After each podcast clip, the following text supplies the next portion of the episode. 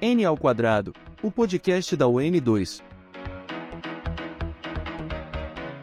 Olá, sejam todos bem-vindos a mais um N ao quadrado, o podcast da UN2. Eu sou Alexandra Zanella e hoje estou no comando deste papo. Estamos de volta para o segundo episódio da nanosérie sobre inteligência artificial e o tema é super importante saúde. No episódio anterior, conversamos sobre democracia e inteligência artificial e no próximo e último episódio discutiremos educação. Os conteúdos podem ser ouvidos no Spotify, no Deezer e na Apple Music. Basta procurar por N ao quadrado e não esqueça de acionar o sininho e receber as notificações dos novos episódios. Antes de começar o episódio de hoje, eu vou fazer uma breve descrição minha. Eu sou uma mulher branca, de cabelos e olhos castanhos, estou com um vestido colorido, à minha frente está um microfone e um computador, eu estou usando um fone de ouvido. Nas minhas costas tem uma parede branca e uma porta em tom cinza. Então, gente, agora apresentados, vamos chamar nossas convidadas para discutir saúde e inteligência artificial? Quem vai nos ajudar a entender o tema é a líder do time de visão computacional da Neuralmed, a Fernanda Vanderlei, que fala do Rio de Janeiro. Seja bem-vinda ao N ao quadrado, Fernanda. Muito obrigada. Vou começar me áudio descrevendo. Eu sou uma mulher negra. Eu uso nos cabelos tranças cor-de-rosa. Aqui atrás de mim tem uma estante de livro preta com uma planta pendurada. Muito bem, Fernanda. E vamos receber também a nossa outra convidada de hoje, que é a mestranda em ciência da computação com foco em ciência de dados aplicada a dados biológicos, a Jéssica Costa. Seja bem-vinda ao ao quadrado, Jéssica. Que bom te receber aqui para esse papo maravilhoso. Hello, galera! Como é que vocês estão? Espero que todo mundo esteja muito bem. Meu nome é Jéssica Costa. Eu sou uma mulher branca, do cabelo meio colorido, na verdade, meio escuro, meio claro. Estou diante de um computador e atrás uma parede de uma cor meio amarela, não é muito branca, não esse tema super importante. Eu estou muito feliz em poder evoluir um pouco nessa conversa com duas mulheres super especialistas. O diagnóstico médico tem sido auxiliado pelas novas tecnologias e, mais recentemente, também pela inteligência artificial. Ela pode ser utilizada para melhorar a velocidade e a precisão do diagnóstico, da triagem de doenças, além de auxiliar no atendimento clínico e até fortalecer a pesquisa em saúde e no desenvolvimento de medicamentos. De acordo com o um relatório de 2022 da Universidade de Stanford, foram investidos pelo setor privado em todo o mundo 11 bilhões de dólares em pesquisa e inovação com inteligência artificial aplicada na medicina e saúde no ano de 2021, um aumento de 40% em relação ao ano anterior, a 2020. Os dados de 2022 nós ainda não temos. E para começar esse nosso papo, que também é tão inovador e tão novo, eu queria ouvir aí da Fernanda e da Jéssica que vocês comentassem qual é o cenário aí de aplicação da inteligência artificial aqui no Brasil, como estamos em relação ao mundo. Bom, aqui no, no Brasil a gente já vê vários usos, tanto em, em triagem, como você citou, quanto para auxílio diagnóstico. Então, a gente tem vários centros de pesquisa, tem as suas tecnologias, mas a gente também tem várias empresas aqui no Brasil que fazem isso. No meu trabalho na Neuralmed, eu trabalho bastante com imagem médica, então eu trabalho com imagens de raio-x, imagens de tomografia, imagens de mamografia, tentando justamente auxiliar o médico e apontar para ele possíveis localizações onde a gente pode estar encontrando alguma patologia. E aí a tecnologia, quando a gente olha, né, o que está acontecendo no mundo, a gente está muito próximo ao que está acontecendo no mundo, sabe? Às vezes a gente pensa um pouco, ah, talvez a gente esteja um pouco defasado, mas não. As tecnologias que eu tenho visto aqui no Brasil são bastante semelhantes e com resultados bastante semelhantes aos que a gente gente tem lá fora.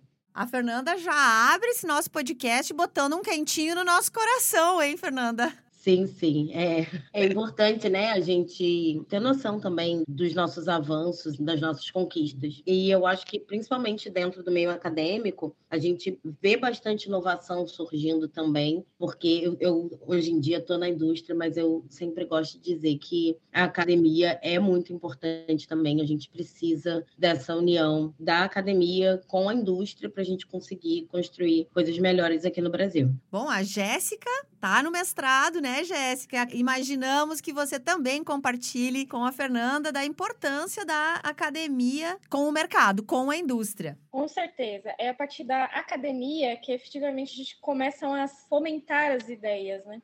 Às vezes as pessoas criam uma dissociação completa entre a academia e o mercado, e isso não deveria acontecer. Na academia, você tem um leque de ferramentas que é importante para a inovação. Você tem o conhecimento, você tem a pesquisa. Isso, muitas vezes, no mercado é um pouco mais difícil, a não ser algumas empresas que são mais disruptivas, porque pesquisa demanda tempo demanda correr riscos, muitas falhas, investimento. Exatamente. Mas eu acho que principalmente a questão do tempo, porque normalmente o mercado quer um resultado mais rápido e a academia ela tem esse tempo para você pesquisar, publicar. Você tem validação dos seus pares, que vai ver o seu trabalho, identificar os gaps, o que não precisa, por isso que eu gosto. Essa união traria muitos benefícios para nós. E de certa forma já tem. Tem várias instituições no Brasil que trabalham mais perto da indústria. E especificamente na área de saúde, isso é importante, porque quando a gente fala em saúde, você fala de políticas públicas, você fala da demanda populacional, você fala que cada região tem uma incidência diferente de doenças. Então, ah, a minha região tem uma incidência muito grande, por exemplo, de dengue. Então, eu vou atuar com pesquisas mais voltadas, por exemplo, para dengue porque é uma doença que prevalece uma quantidade de casos muito maior. A academia ela consegue pegar isso. Mas o que é importante o quê? Se a gente unir, a gente consegue pegar o melhor dos dois mundos. Isso seria o perfeito, né? Eu quero aproveitar, Jéssica, para você falar um pouquinho sobre o teu objeto de estudo no mestrado, contar um pouquinho para gente aí. Qual a tua linha? Então, a minha linha de atuação no mestrado, gente, é voltada para a parte de identificação de alvos fármacos alvos de fármacos. O que é um fármaco? O fármaco é aquele é uma substância que você usa que ela tem algum efeito de tratar um, uma patologia, uma doença, certo? Às vezes eu não gosto de usar a palavra remédio, porque fármaco pode ser muitas coisas. Mas é a identificação o que que esse fármaco pode fazer, em que sentido? O fármaco ele sempre atua em algum item biológico, seja uma proteína ou para quê? Por que, que atingir uma proteína? Para barrar algum processo. Tá? O nosso corpo ele funciona dessa forma. Proteínas elas participam de todos os processos biológicos e alguns processos eles são cruciais para manter qualquer ser vivo vivo. Tá? Reprodução também é um fator importante que essas proteínas atuam. E aí o fármaco atacando determinadas proteínas, ela pode impedir alguns processos. Aí você fala, mas atacar seres humanos, Jéssica? Não, gente. É atacar seres patógenos, tá? Então você vai identificar proteínas nos patógenos que podem ser alvos para esses fármacos. Então minha pesquisa é nessa linha.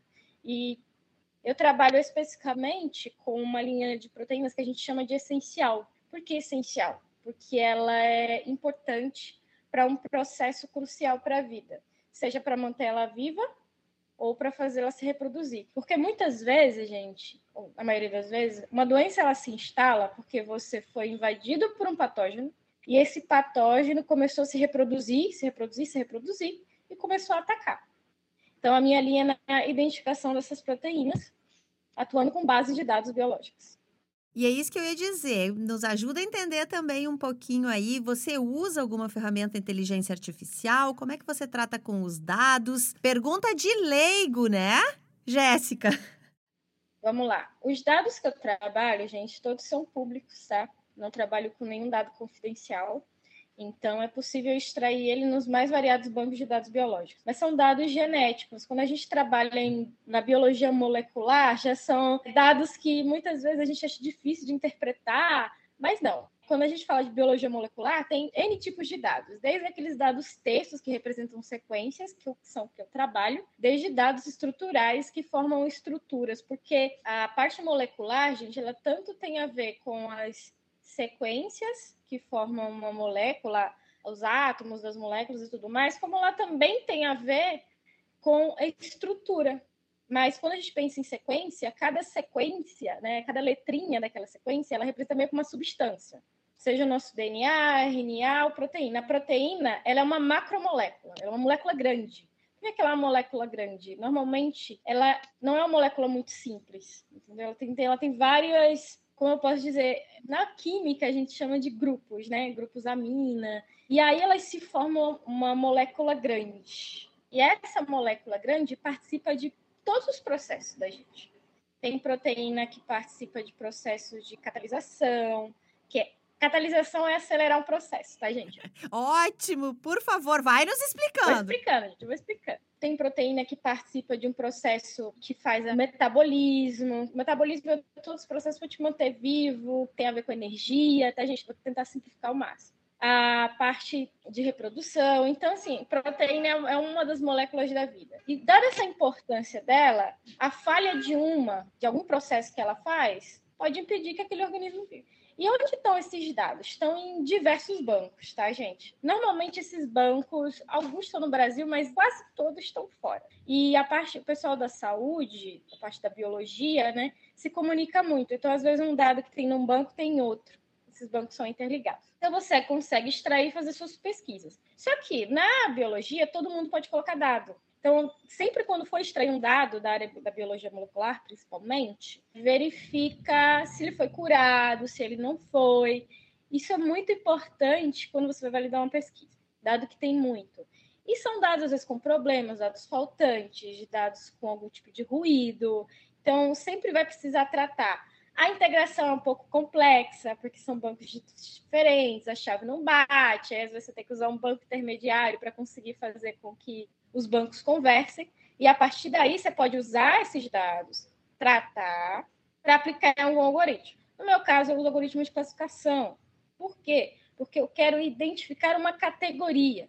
A minha categoria é essa essencialidade, essas proteínas que têm um papel crucial para a vida, baseado em algumas entradas ou features, né? Vocês vão encontrar esses dois termos. Bancos para vocês pesquisarem se tiverem curiosidade. NCBI, tem o Ensemble, tem o Uniprote, essa proteína. Para quem quer a parte estrutural, é um outro tipo de pesquisa que eu não atuo, tá, gente? Só para deixar claro que é PDB.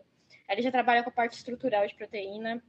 Tem o DDBJ do Japão e tem bancos muito especializados. Então, tem banco só de patógeno, tem banco só de vermes, é o Worm Base, tem bancos de um organismo específico. Bom, tem o banco da aquela levedura da cerveja, não vou usar o termo técnico dela não, da levedura da cerveja, tem o banco da mosquinha de fruta. Então você vai ver que os bancos eles têm são bem heterogêneos, então você tem de tudo.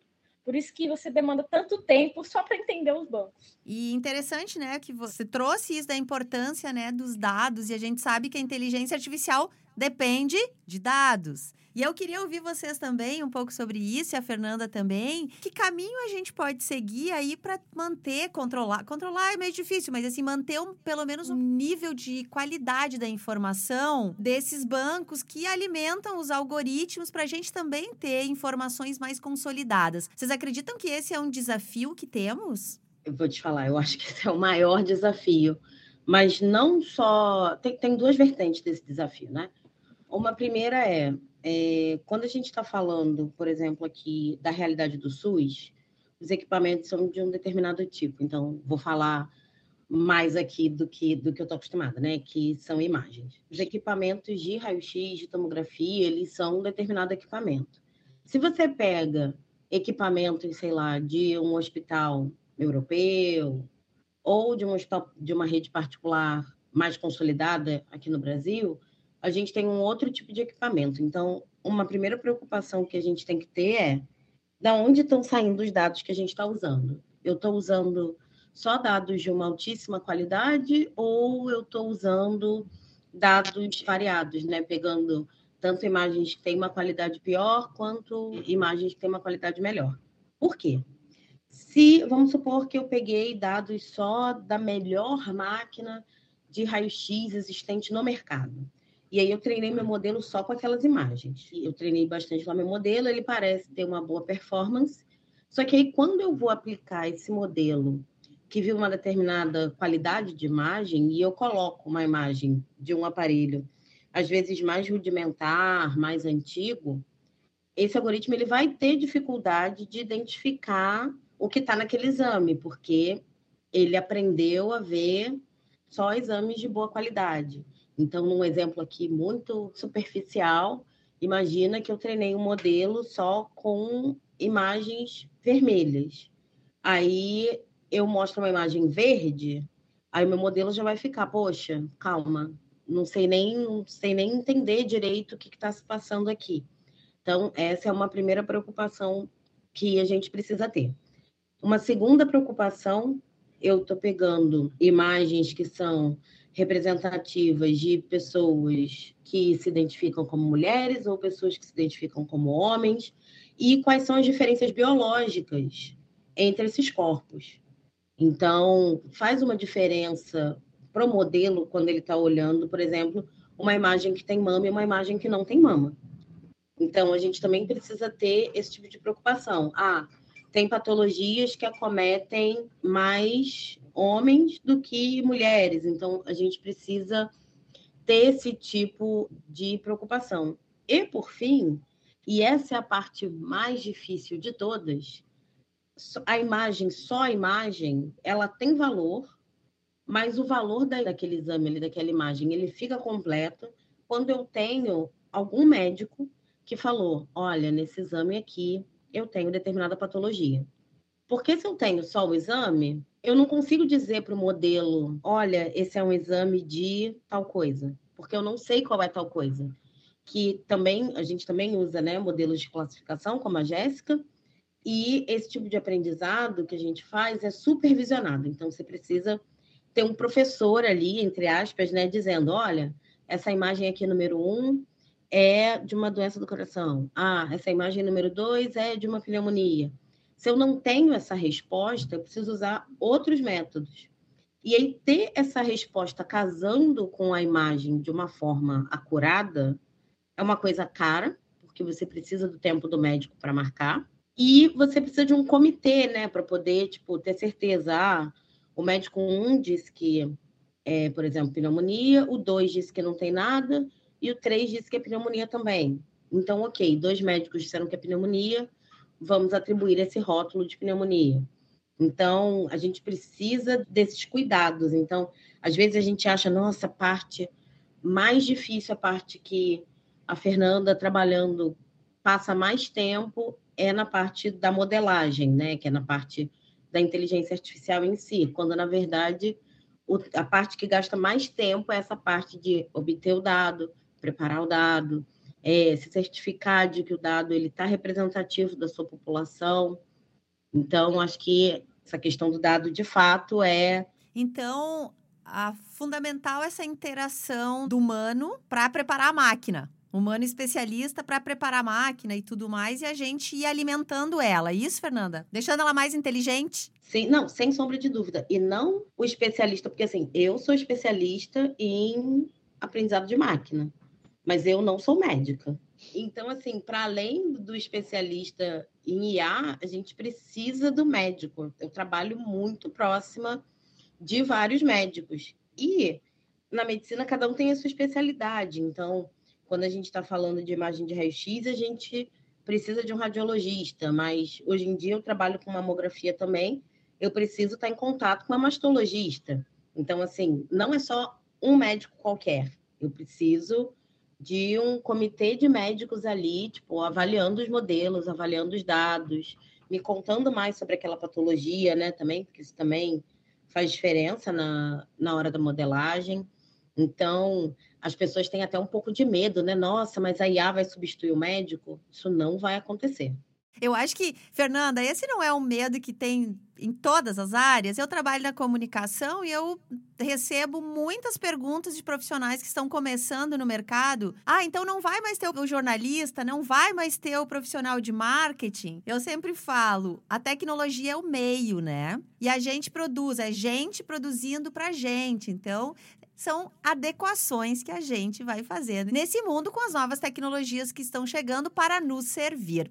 A Fernanda trouxe, né, aqui a questão da mamografia e eu vou aproveitar para trazer um gancho aqui para falar mesmo ainda sobre câncer de mama, né, que é um desafio para a medicina e pesquisadores do MIT, do Instituto de Tecnologia de Massachusetts, nos Estados Unidos, é, desenvolveram um modelo que pode prever o câncer de mama com até cinco anos de antecedência antes dele se manifestar. E eu queria ouvir um pouquinho vocês que trabalham na ponta com isso, assim, como é que vocês veem, se vocês acreditam que essas ferramentas podem ajudar a revolucionar o futuro da medicina muito nessa linha do preditivo, do antes, do prever. Como é que vocês encaram isso? eu vou aqui, mas eu vou jogar bola para Jéssica. Essa ideia do modelo preditivo de futuro, né? Ela é muito interessante, eu acho que é um dos maiores ganhos que a gente consegue ter. Eu no doutorado trabalhei com previsão de eficácia de quimioterapia em pacientes de câncer de mama usando dados genômicos que tem e aí vendo como é que se comportava, muito semelhante ao que a Jéssica falou sobre essa questão do, da atuação dos fármacos. Então, queria que ela trouxesse um pouquinho disso para gente. Ah, então, gente. Primeiro, dada a importância, tá, gente? É muito importante esses modelos que conseguem prever, principalmente pelo seguinte fato: não é para você entrar em desespero se você, por alguma ocasião de algum exame, existe uma determinada probabilidade de dentro de X tempo você desenvolver um câncer. Porque é uma doença que você pode ou não pode ter, ainda não é a sentença. Mas o importante é que eu saber, pô, tem um achado aqui que eu vou começar a monitorar. Então, eu vou monitorar o seu achado. Eu gosto de chamar de achado, gente, porque não quer dizer também que um nódulo é um câncer. Também não se assustem, porque eu conheço várias pessoas que têm nódulos e é assustador quando você recebe esse diagnóstico, que ela já acha que ela está com câncer. E não necessariamente. Pode ser um achado de um exame, um nódulo tem lá, e o que, que o médico vai fazer? Bom, achei, vamos ter que ficar monitorando. E aí, no monitoramento, o médico vai acompanhar periodicamente. Né? Aí ele vai definir quanto tempo, cada seis meses, um ano, dois, três meses. E a partir daí ele vai tomando decisões baseadas nos exames. Então, o importante é, se eu já achei que com bastante tempo de antecedência tem um achado, eu posso até impedir que ele vire um câncer, porque antes dele virar eu já tomo alguma atitude, entendeu? Ah, nódulo está crescendo, vamos tirar. Ah, esse nódulo está ou um cisto, por exemplo. Cisto não vira câncer, não é bem assim, tá, gente? Cuidado. Só dizendo que achados de exames, tá? Principalmente mamografia aparece muito cisto. Vamos fazer pulsão, vamos fazer tal item, tal coisa. Então, assim, não entrem em desespero se tiverem achados de exame. Só que é algo para ser monitorado. Se é um cisto, é um tipo de procedimento. Se é um nódulo, é outro tipo de procedimento. E assim vai, tá?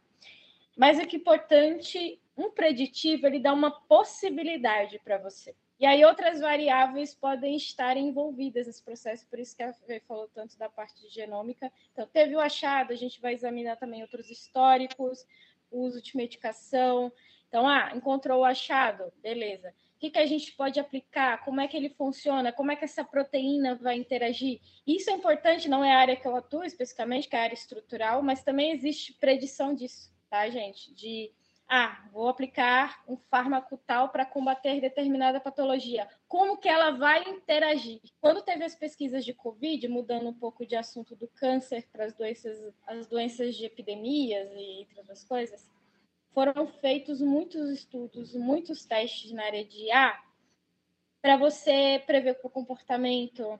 Foi modelagem computacional foi usada, por exemplo, para detectar como é que o vírus interagia com as nossas células.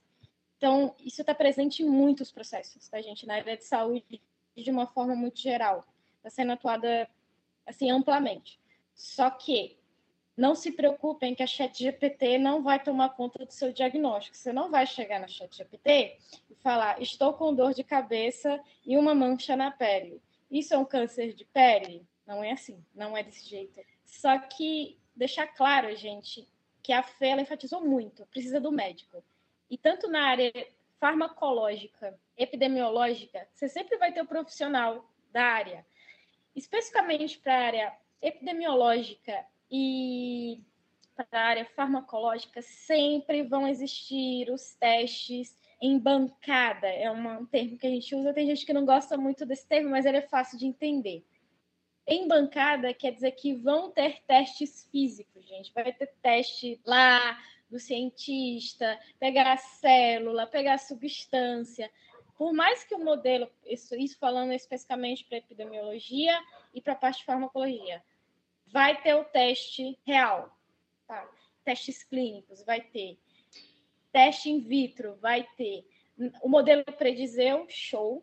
E, inclusive, vou dizer uma coisa muito legal que dá para se trabalhar com IA nessa área, que é o seguinte, eu reduzo o tamanho de escopos que precisam, de cenários que precisam ir para a bancada. Então, assim, eu tenho 2 mil cenários para ser testados em bancada. Através do modelo preditivo, eu percebi que a maior probabilidade é 200 estarem certo. O modelo identificou esses 200. Então, de 2 mil, eu passo só a testar 200. Isso aumenta a minha eficiência e rapidez. Tá?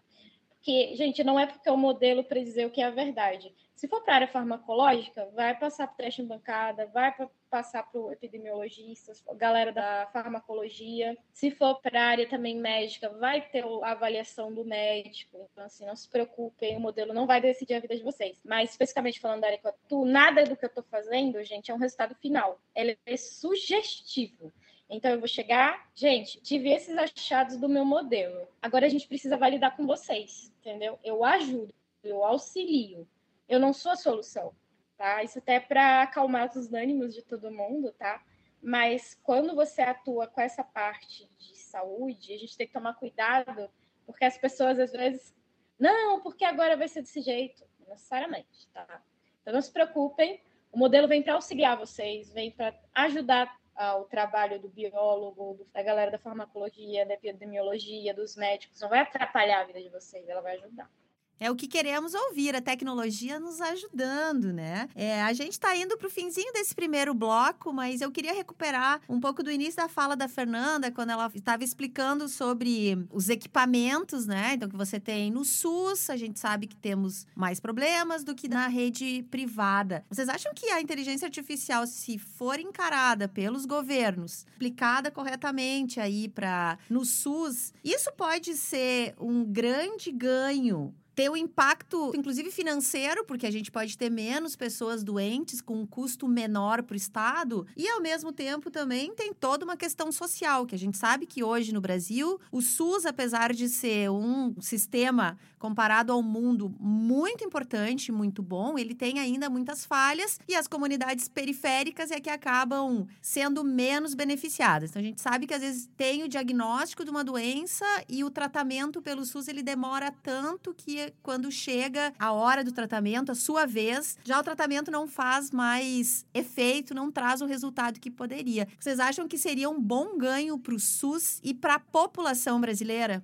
Nossa, sem sombra de dúvidas, assim. É, e aí a gente fala desde afetar o tempo que a pessoa leva para ser atendida, né? Então, por exemplo, se você usa um sistema de, de triagem de exames, onde a IA é que organiza a sua fila, né? Ao invés de você organizar a fila do, de quem vai ser atendido pela ordem de chegada, não, quer dizer, não por isso, mas sim pela gravidade que foi, que foi vista no exame, você já tem um ganho muito grande, porque a pessoa que estava mais grave, às vezes não não sintomaticamente, digamos assim, né?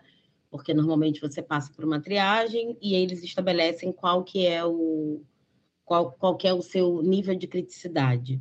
Mas você fez um exame de raio-x e aí a IA detecta que você tem alguma patologia que ela merece ser olhada mais rápido conforme você atende mais rápido quem está precisando mais de você, já não acontece essa questão que você mencionou de ah, quando chega a hora do tratamento, o tratamento já não é mais eficaz. Então, você já consegue atender as pessoas mais rápido E quando você atende as pessoas mais rápido, você atende mais pessoas, porque você está melhorando né, a eficiência do seu atendimento. Outras aplicações também que são muito importantes é, dentro da mamografia, a gente tem uma classificação dos achados da mama, né? Então, a gente tem a escala BIRAD, que é uma escala mundial, que ela varia entre 0 e 6. E aí, cada valor quer dizer uma coisa, mas se você tem uma paciente que está com BIRAD 4 ou 5, por exemplo, você não precisa que aquela paciente vá para casa, aí depois que ela foi para casa, aí ela recebe o laudo, aí alguém liga para, aí ela volta no médico, aí depois que ela voltou no médico, ah, tem um nódulo, vamos fazer uma punção para determinar, uma punção e uma biópsia para determinar é, o que, que é aquele achado. Nesse passar do tempo aí, já se passaram três, quatro, cinco meses, quando você poderia já, tipo, fez o exame, já viu que é um BIRADS 4, já fica, já fica no hospital já faz a punção. Porque daí você já agiliza esses processos. Eu vi também, há uns anos atrás, eu fui num congresso de radiologia, e aí é, uma empresa, eu esqueci qual foi agora, tinha uma IA que determinava se a mama estava bem posicionada na hora da mamografia ou não. E se o resultado daí, enquanto imagem, né, tinha sido, estava satisfatório ou não. Porque o que, que isso evita? evita da gente fazer uma mamografia, aí a paciente vai para casa e aí ela recebe um telefonema falando: você precisa voltar aqui para repetir. Olha o estresse, olha, tipo, todo o processo, porque até você chegar de volta e você descobrir, ah, não, só não estava bem posicionado, não sei, sabe, o, o, o que isso causa na vida de alguém, eu só consigo imaginar. Então, esse é o tipo de ganho que a IA tem a trazer. E aí eu acho que para o SUS, fundamental, tem uma outra questão também, que quem olha a imagem de raio-x, não mamografia, mas quem olha normalmente é, raio-x e tomografia, são radiologistas. A gente tem no Brasil, o último censo que tinha sido, acho que 2020, o último que eu tinha visto, eram. Eu não lembro se era em torno de 1.500, era alguma coisa nesse, nesse nível de grandeza. Desse número de médicos, 53% estavam aqui no Sudeste. Então, quando você vai para a região Norte, normalmente é o clínico geral que vai olhar o exame. E ele não é um profissional treinado para isso. Então, se você tem uma IA que ela está bem treinada para aquilo, ela já consegue auxiliar esse clínico dizendo: olha, nesse local aqui, presta atenção, porque nessa parte aqui da imagem pode ser que tenha um achado. Olha esse pedaço aqui com mais carinho. Então, acho fundamental. O que, que você acha, Jéssica? Acho mega importante, e você tocou num ponto, Fê, que é essa desigualdade regional de profissionais que a gente tem. Gente, não estou fazendo juízo de valor para quem decide trabalhar no interior, trabalhar na capital, cada um sabe sua vida, tá? Mas que é um problema para quem mora nos interiores do Brasil afora. O Brasil é um país muito grande tem também lugares que são de difícil acesso, você passa dias para conseguir chegar. Então, é complexo, é, é uma situação que uma solução assim total é difícil. Então, o que a gente pode fazer? Tentar melhorar. Eu acho que a IA tem esse papel também. Já que a gente não pode ter, talvez, profissionais em todas as cidades brasileiras, radiologistas, ou até alguns especialistas, tá, gente? Às vezes em muitos estados do Brasil, para você conseguir passar com um neurologista, por exemplo, você precisa ir para a capital, que não tem na, cidade que você mora. Então, garantir esse acesso para o pessoal, eu acho que é uma das táticas que o SUS pode utilizar, né, para tentar melhorar os serviços e tentar amenizar essa desigualdade regional que a gente tem. Esse primeira parte do episódio foi bem interessante. Eu já tenho uma lista de perguntas e curiosidades que eu quero saber aqui das nossas super especialistas, mas nós vamos fazer um breve intervalo para ouvir um recado da ON2 e voltamos em seguida. A ON2 é uma tech product makers brasileira que desde 2019 ajuda empresas a desenvolver seus produtos usando tecnologias de ponta. Quer trabalhar em um ambiente que fomenta a diversidade de pessoas e ideias? Então o seu lugar é aqui. Acesse o site on2.dev e faça parte do processo seletivo.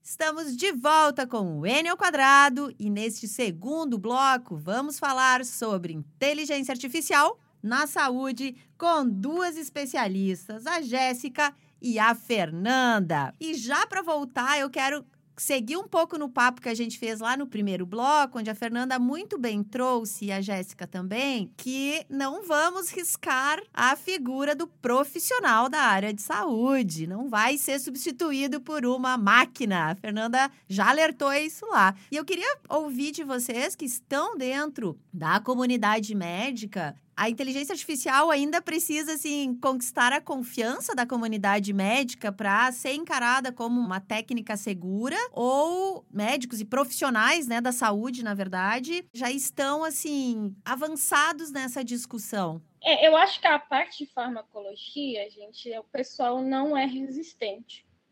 Até porque o processo de, da produção de um fármaco, gente, é um processo muito demorado. É tanto que tem remédio que para entrar em produção e usado amplamente demora uns 10 anos. Tá? Então é um processo muito demorado. Usando todas as nossas técnicas computacionais, a gente consegue acelerar um processo. É um processo, sim, tem fases que não vão ser cortadas, tá, gente? Inclusive porque o fato de um fármaco estar no mercado não quer dizer que ele para sempre estará. Existe a vigilância, que ela é contínua e dura muito tempo? Mas pensando na fase inicial, que é definir os seus alvos, o que é que você vai. Primeiro, onde que ele vai atuar e quais serão, a inteligência artificial, como eu disse, ajuda justamente a você definir uma quantidade menor de cenários para ser testado.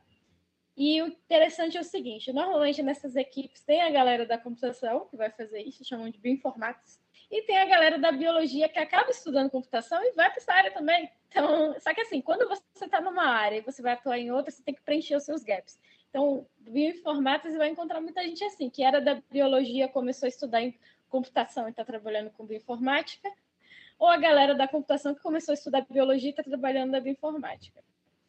É, eu acho que para nós, eu vou falar para mim, quando eu comecei a atuar com essa área, eu sou da computação, ativamente, da né, gente é mais complicado, porque eu tenho que entender aquilo que eu estou pesquisando. Eu não posso chegar e sair afirmando um monte de coisa sem o conhecimento. Então, eu tive um longo tempo só para aprender os conceitos.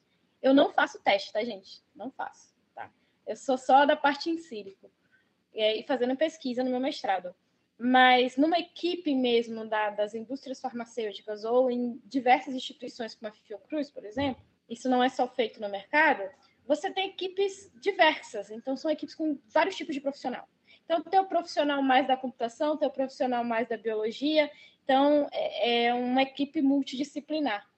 Então, eu não vejo tanto essa resistência. Mas é claro, quando você vai aprender uma área que não é a sua, é difícil. Tem um longo período de aprendizado. E assim, deixando claro, gente, esse processo, como eu disse, não é totalmente feito pela IA. A gente faz a fase em sílico, que é essa primeira fase de indicação e de modelagem computacional. Tá? Então, a gente também pode modelar cenários. O que, que pode acontecer? Quando você, por exemplo, vai analisar interação de proteínas, né? Porque, gente, não. Uma coisa interessante dessa área é que quando você vai mergulhando cada vez mais nessa área molecular, você vê que tem mais nuances, mais processos e que esse mundo é bem complexo e amplo.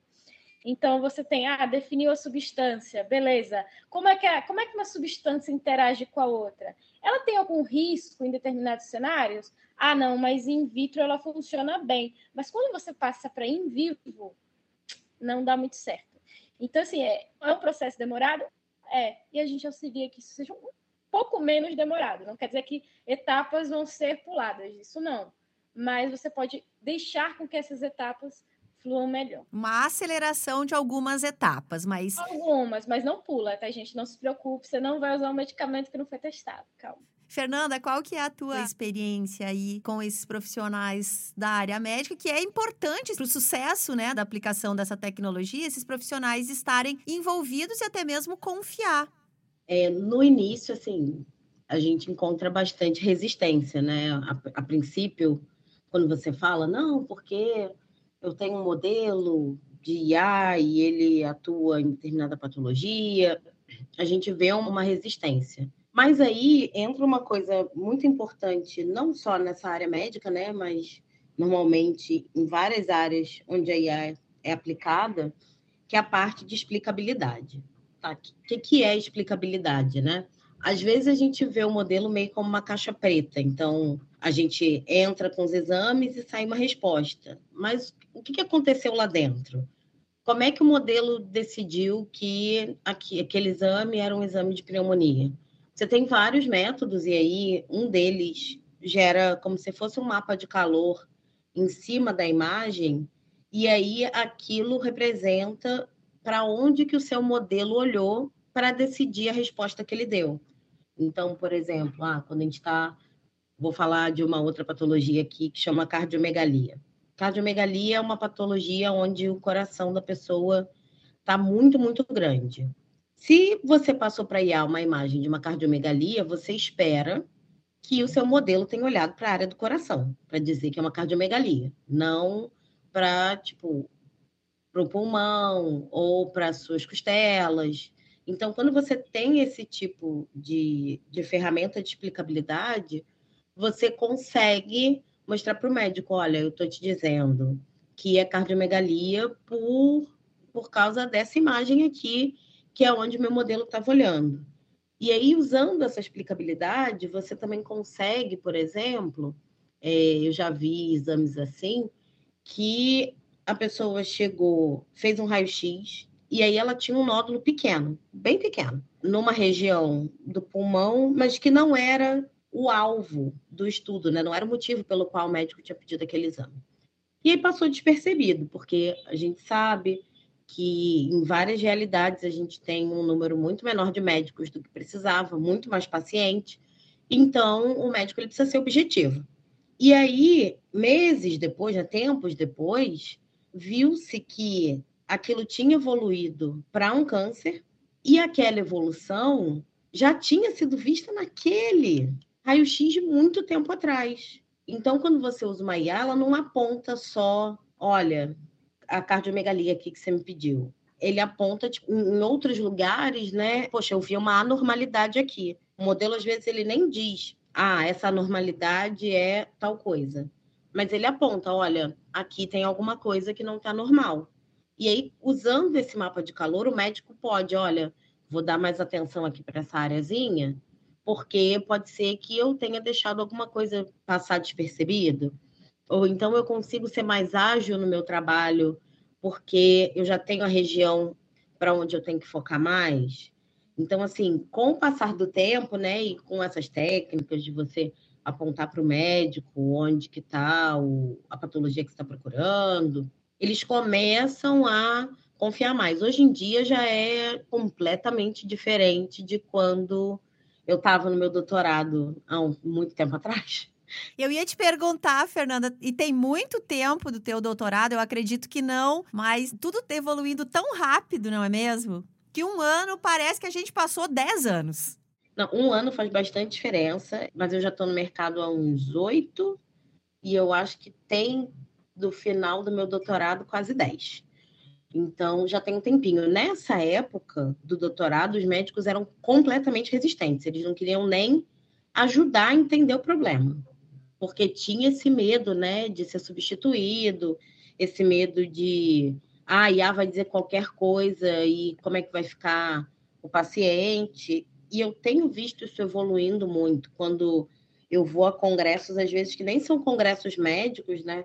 são congressos de computação, você vê que tem gente da área médica lá interessada em usos da IA e tal, vários hospitais grandes, tanto aqui do Rio quanto de São Paulo, que são os que eu sei, né, que eu estou mais próxima, tem as suas áreas de pesquisa. O Hospital Universitário da UFMG, aqui da FRJ, tem seus centros de pesquisa também e com médicos colaborando. Então, a gente vê que assim já mudou muito o olhar do médico para IA. E eu acho que assim, todo mundo só tem a ganhar, porque do que, que a gente precisa assim, o, o médico, ele é fundamental onde? No atendimento, no olho no olho com você, no ele ter tempo para escutar suas queixas, Mas se você tem um médico que ele tem que atender cada paciente em 30, 20 minutos, esse médico ele não vai te dar essa atenção.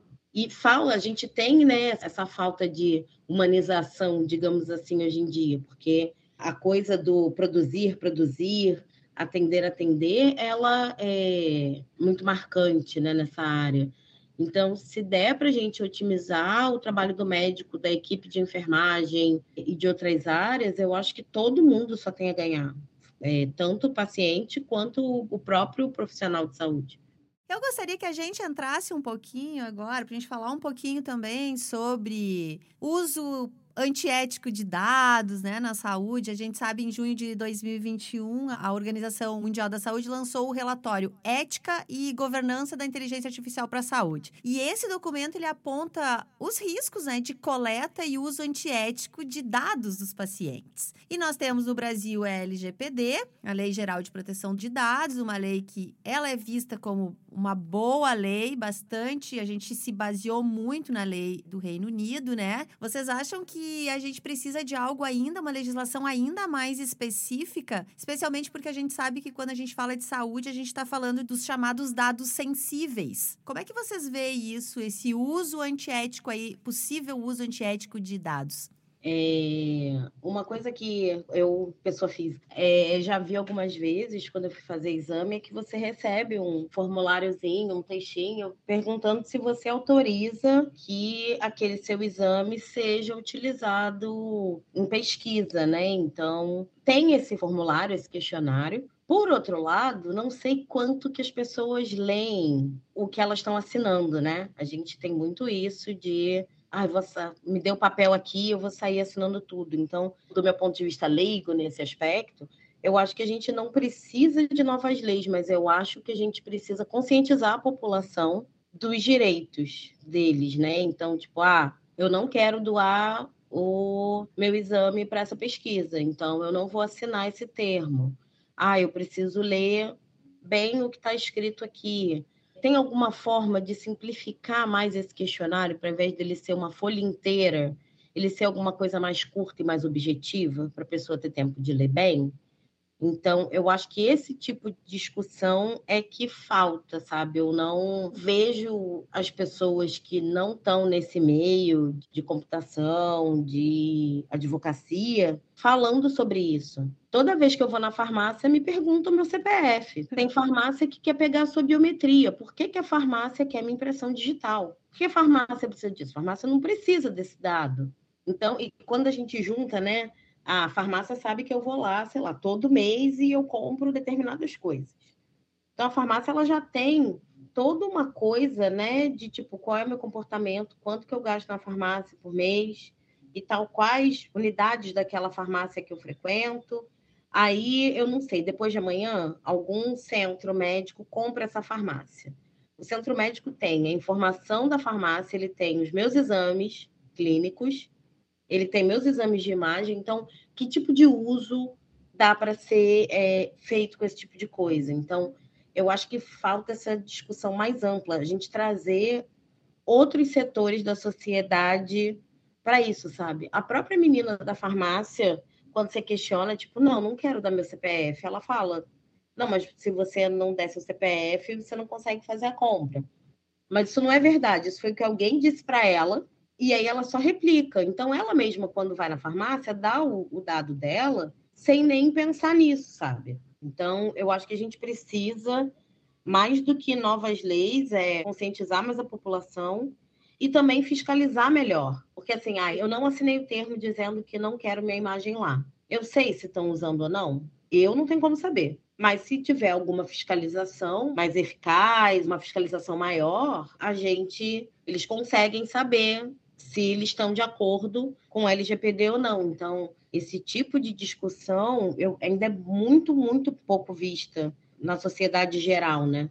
Eu não tenho dúvidas, assim, que a gente tem muitas camadas, né, sobre inteligência artificial aplicada em independente do espaço na saúde, na educação, para a gente discutir. E o N ao quadrado, com essa série, quer trazer mais para a superfície essa discussão que às vezes está em camadas mais profundas. E hoje vocês estão aqui trazendo tantos questionamentos e tantas coisas legais. Eu acho que a gente contribui um pouco, né, Jéssica e Fernanda, com essa discussão. Eu queria que a Fernanda nos falasse um pouco de que área tu vens, Fernanda, o que, que foi o teu doutorado, né? Ouvimos a Jéssica, eu já achei que ela era da biologia, mas ela é da tecnologia. E, Fernanda, queria te ouvir um pouquinho sobre tua formação. É, eu sou cientista da computação de, de formação, mas eu sempre tive um amor muito grande por biologia. Então, eu tive essa, essa dúvida, né, entre, ah, eu faço biologia ou faço computação na época do vestibular. E aí eu acabei indo fazer computação. E aí, quando eu estava próxima do projeto final de curso, meu orientador, ele tinha um projeto de redes de regulação de bactéria. Parece um negócio meio...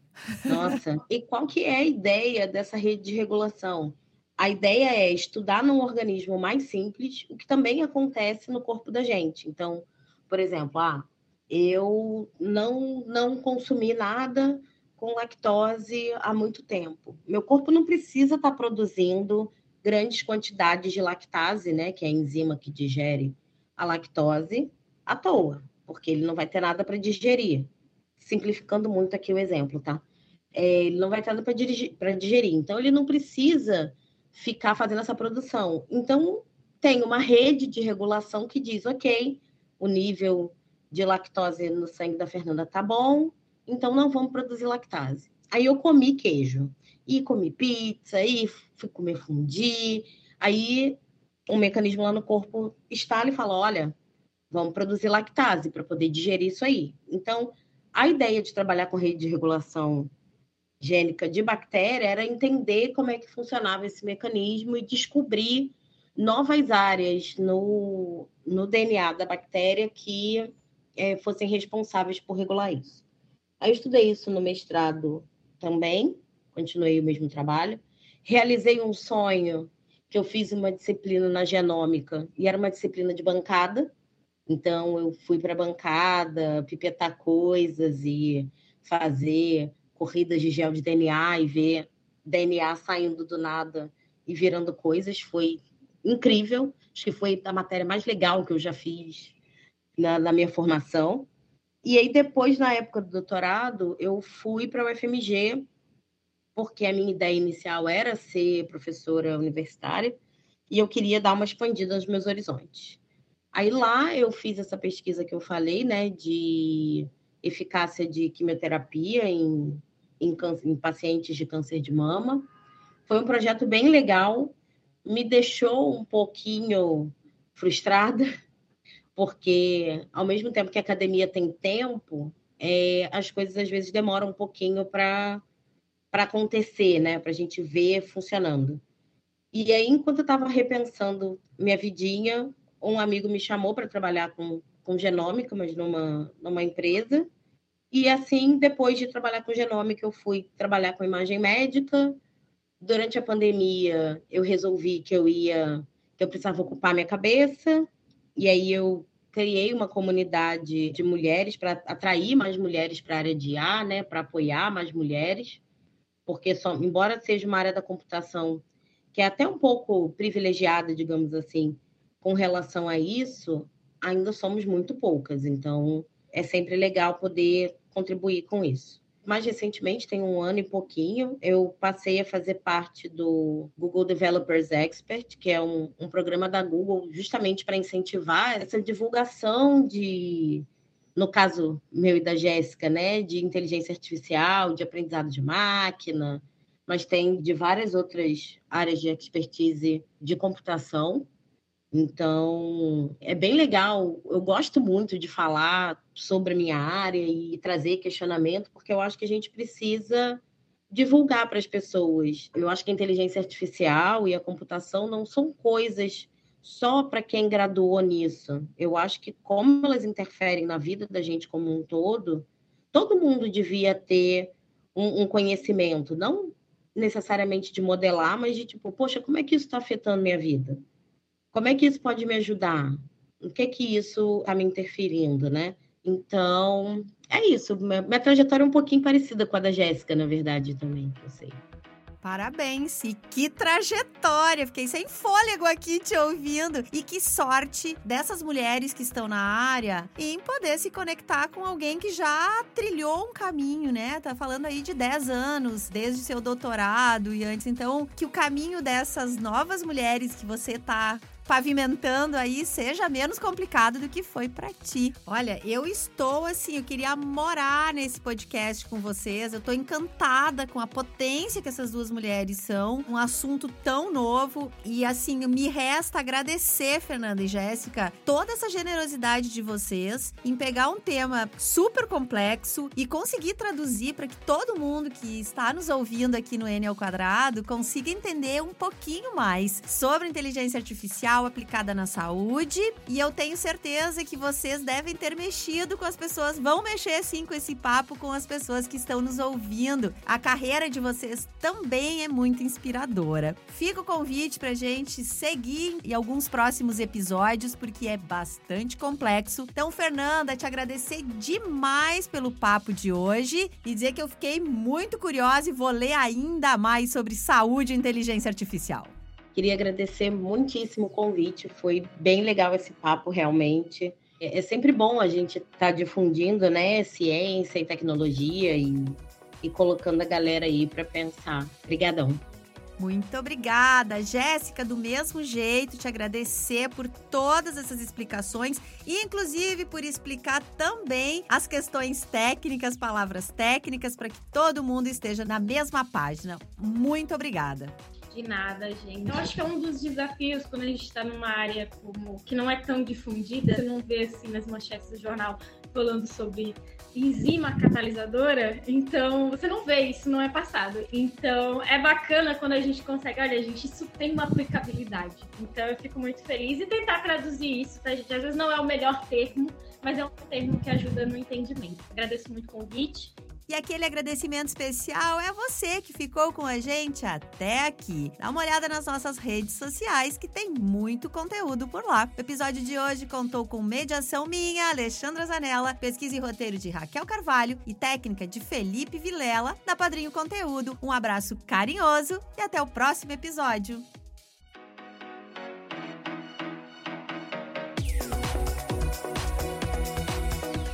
Este episódio utilizou diversas captações por inteligência artificial.